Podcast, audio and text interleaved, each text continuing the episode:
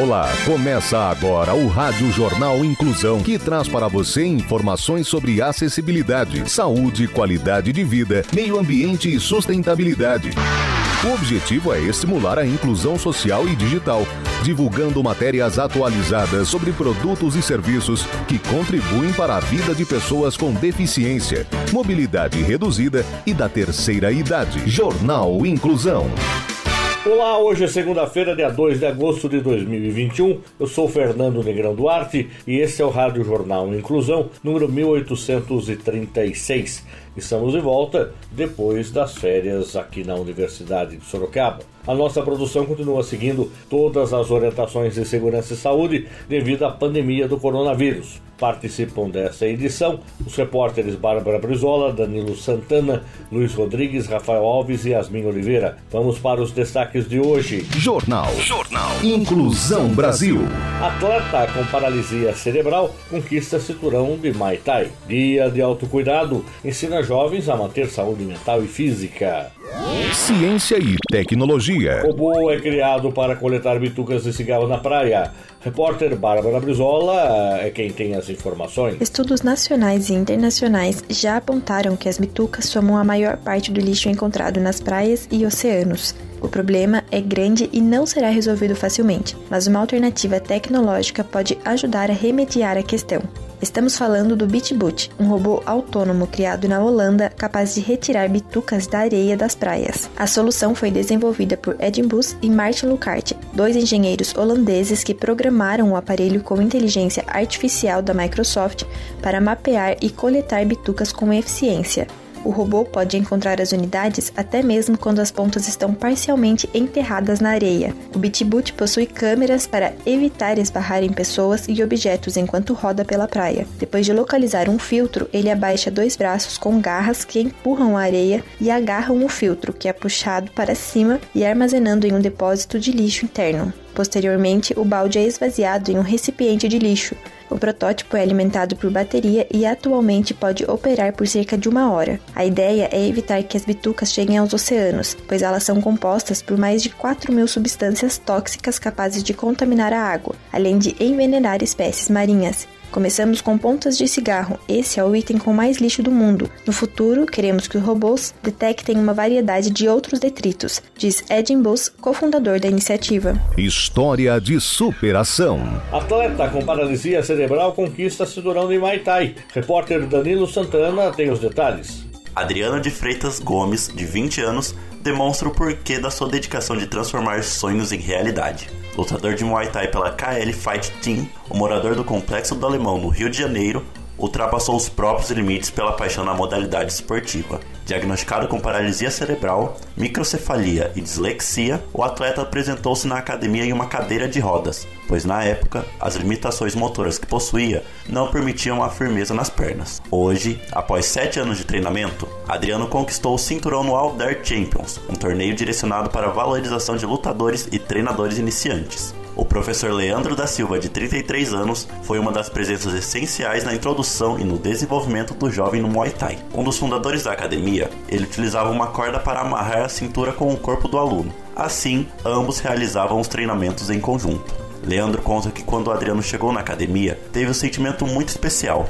Era uma oportunidade incrível de mostrar que o esporte é acessível para todos. No início, ele ajudou Adriano nos primeiros exercícios e treinamentos, e aos poucos, Adriano pegou confiança e firmeza nas pernas. Com o tempo, ele parou de usar a cadeira de rodas e começou a ir de muletas para a academia. Depois, abandonou as muletas e começou a ir de bicicleta. Hoje, ele realiza todos os treinamentos sozinho e com a mesma intensidade que os outros alunos. Uma das metas de Adriano é virar professor um dia. Melhor idade.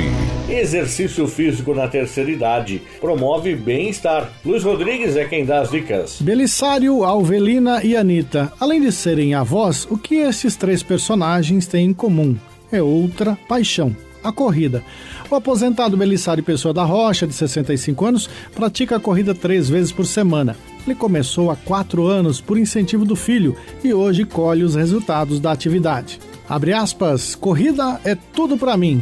Traz benefícios em tudo, no humor, melhora o astral, é excelente. Corro três vezes por semana, de 10 a 15 quilômetros. Depende muito do ritmo, disse o aposentado, fecha aspas. Belisário lembra que ficou seis meses sem fazer nenhuma atividade física quando começou o isolamento social no ano passado. Ele disse que foi ficando muito estressado, chato mesmo, depois voltou a correr sozinho. E ele tem um lema que o faz acordar às 5 da manhã para correr. Nem sempre teremos motivação, por isso é fundamental que tenhamos sempre disciplina. Esse é o meu lema, não podemos parar, disse o aposentado. Colega do grupo de corrida, a autônoma Anita Herman, de 59 anos, também tem um lema: Não me preocupo com a idade, a idade que se preocupa comigo, disse ela, que pratica corrida há 10 anos. A corrida também ajudou a Anita com um problema de saúde. Ela tinha endometriose e, com a prática associada a exercícios focados para a corrida, melhorou. Já a pedagoga Avelina Machado Costa, de 61 anos, corre desde 2011 e coleciona várias medalhas de competições em que participou. Ação Social. Músicos sorocabanos se juntam em prol do lar São Vicente. As informações com Rafael Alves. Os vicentinos, grupo de 20 músicos da cidade, se uniram para gravar a canção Aleluia, com um objetivo solidário arrecadar doações para o Lar São Vicente de Paula. A ideia surgiu com o músico e produtor Fernando Esteca, que havia gravado um solo da música em 2017, mas adaptou sua versão para ser cantada por todo o grupo recentemente. A escolha do grupo pelo Lar São Vicente de Paulo foi motivado pela vontade de chamar a atenção para as instituições que trabalham com a população idosa. Hoje, o lar atende 90 idosos e se mantém com doações e um valor mensal proveniente da aposentadoria dos idosos que moram na entidade. No momento, a maior necessidade da casa de repouso é o leite. Ao todo, os idosos consomem 70 litros por dia e 400 litros por mês. As fraldas geriátricas também são um item básico no Lar São Vicente para auxiliar idosos com questões de saúde mais complexas. São usadas 4 mil unidades por mês. O vídeo da música será divulgado em 10 de agosto nas redes sociais do Fernando Steca e também no canal do YouTube do Apollo Studios, onde a produção foi feita, e nas redes sociais de todos os músicos participantes com um QR Code para serem feitas as doações de qualquer valor via Pix. Comportamento. Guia de autocuidado ensina jovens a manter saúde mental e física. Detalhes com Yasmin Oliveira. Em tempos de pandemia, luto, instabilidades, ensino remoto e distanciamento social, é comum se distanciar também do bem-estar emocional e físico. Para adolescentes e jovens, esse pode ser um momento ainda mais delicado por interromper uma fase da vida de muitas descobertas e intensas relações sociais, o que leva a frustrações e sofrimentos diversos. Pensando nessa dificuldade de se manter saudável, o Guia do Autocuidado, Ser Adolescente e Jovem que se Cuida, traz a importância da saúde mental e emocional de jovens e adolescentes durante a pandemia de Covid-19, abordando temas como autocuidado psicológico, emocional e físico. A publicação traz dicas e estratégias para que o jovem consiga lidar melhor com suas próprias emoções e com as pessoas com quem convive. A partir das perguntas: o que é estar saudável e o que é autocuidado, o guia apresenta caminhos para para que os jovens pratiquem o autocuidado psicológico, o autocuidado emocional e o autocuidado físico. Também há orientações sobre o autocuidado espiritual,